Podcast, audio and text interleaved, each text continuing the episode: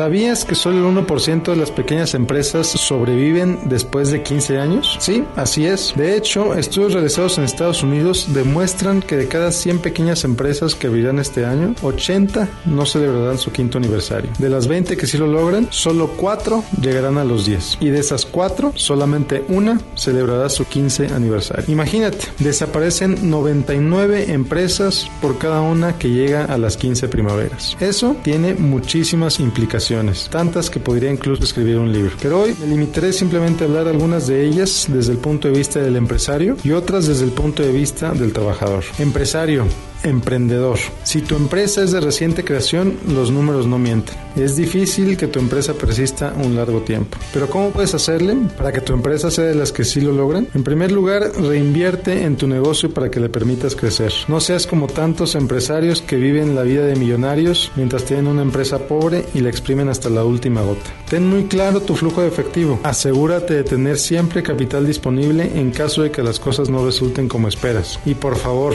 te lo pido como un favor muy grande. No mezcles tus finanzas personales con las de tu negocio. Esto es un error que le ha causado muchísimos dolores de cabeza a muchísima gente y que espero no seas tú una de ellas. Empleado, trabajador. Si trabajas en una empresa de reciente creación, ten claro que es muy probable que esa empresa deje de existir en poco tiempo. No es tu culpa, es mera estadística. Pero no solo es tu responsabilidad, sino tu obligación hacer todo lo que esté en tus manos para que la empresa prospere y crezca. Y recuerda, mientras mejor le vaya a la empresa, mejor te va a ir a ti. Si ves problemas, discútelos con el dueño del negocio y dale seguimiento para asegurarte que se resuelva. ¿Que no es tu trabajo? Sí, probablemente no lo es, pero con ello no solo demuestras tu valor como empleado, sino que estás contribuyendo para que la empresa siga existiendo. ¿Que tu jefe no te escucha? Bueno, pues busca maneras de expresarte, que no quede en ti. Como siempre, te invito a seguirme en Facebook, en facebook.com diagonal Miguel Gómez Consejero. Soy Miguel Gómez, consejero financiero.